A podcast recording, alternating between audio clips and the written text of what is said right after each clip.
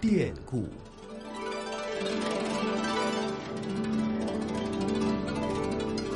听众朋友，大家好，很高兴又能够在故宫九十的节目当中和大家见面，我是华夏之声的主持人宋雪。说到故宫里的慈宁宫区域，可能很多的朋友都没有进去过，包括慈宁宫、慈宁宫花园以及寿康宫在内的故宫西部区域，过去一直都是太后、太妃以及嫔妃们集中生活的地方。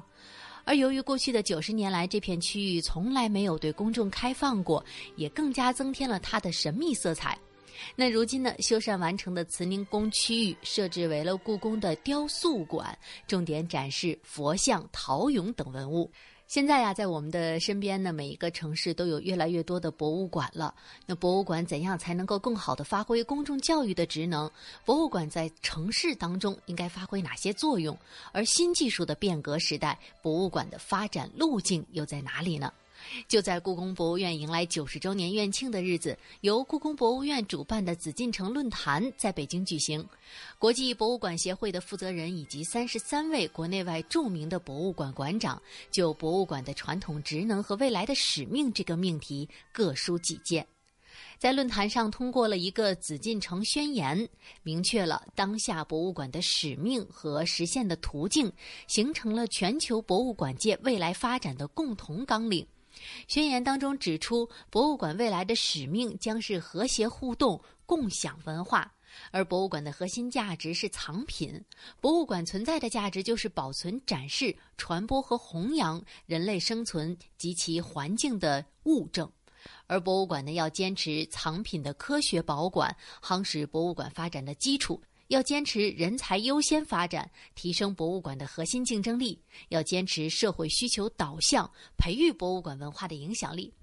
而会议的当天呢，我也在现场进行了采访。会上啊，不仅仅有博物馆发展理念、观点的交锋碰撞，还有博物馆在公众教育、还有数字应用等方面的一些经验分享。那具体的情况呢，我们先来听一听北京故宫博物院院长单霁翔对媒体所做的介绍。三十三位国内外著名博物馆馆长及来宾出席全球博物馆大家庭欢聚一堂。通过大会发言和分组讨论，与会代表们平等对话、充分沟通，结合各自博物馆实际，回顾和总结了博物馆的传统职能，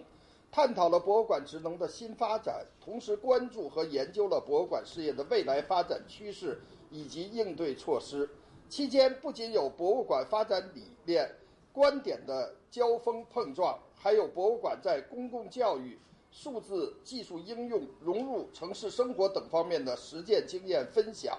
全球博物馆相互启发、彼此借鉴，受益良多。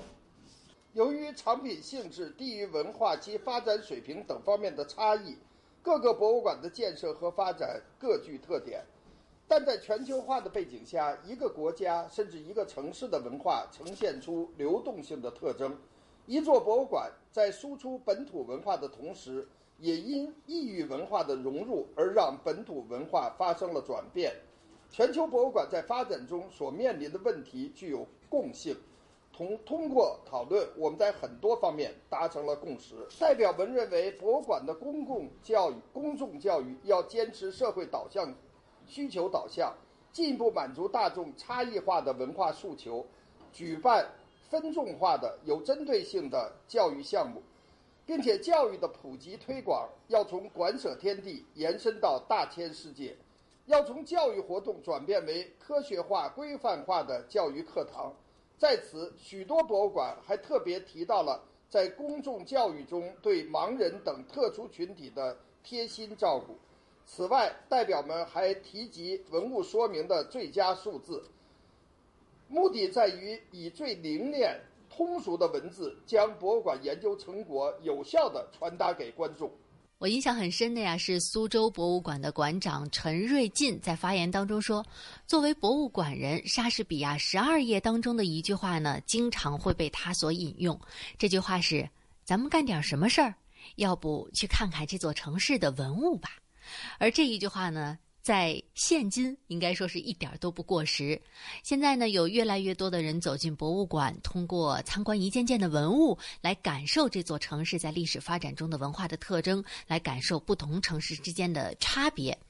而社会上呢，也普遍认为，一个博物馆也承载着一座城市的历史和回忆，是城市保持它特色韵味、市民孕育其气质和品味的圆心。而博物馆的性质呢，在一定程度上也体现了它所在城市及其市民的个性。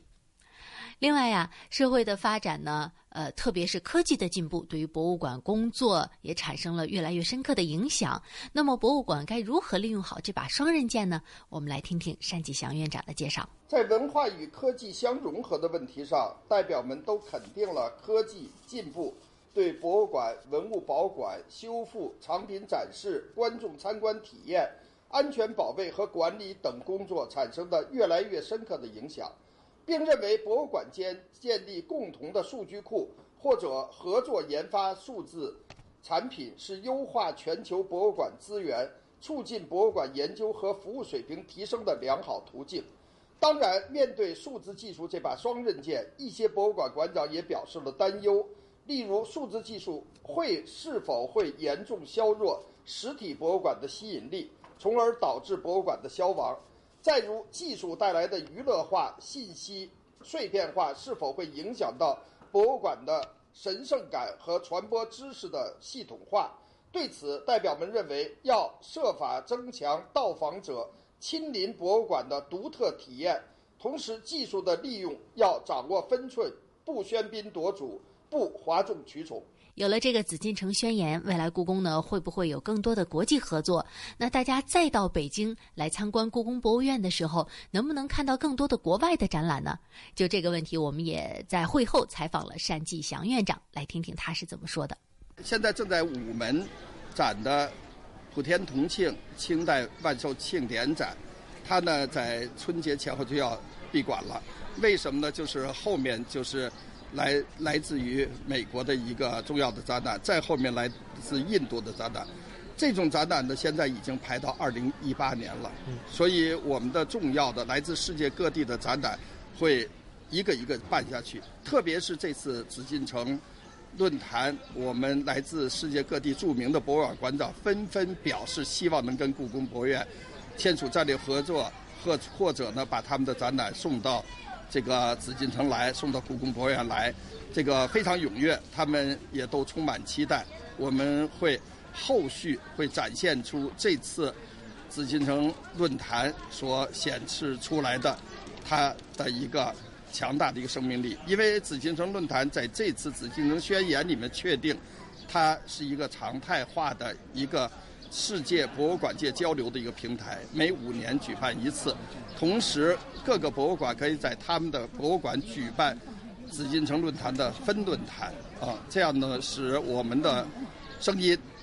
向社会传播的更为强大。因为过去呢，我们的故宫博物院呢，它在馆舍方面受到限制，所以我们呢很多重要的大型的展览没办法引入。今天，特别是有午门雁翅楼这个呃大型的展厅，我们对举办大型的国际展览充满信心。好了，以上就是今天节目的内容。那我们下周的同一时间再会了。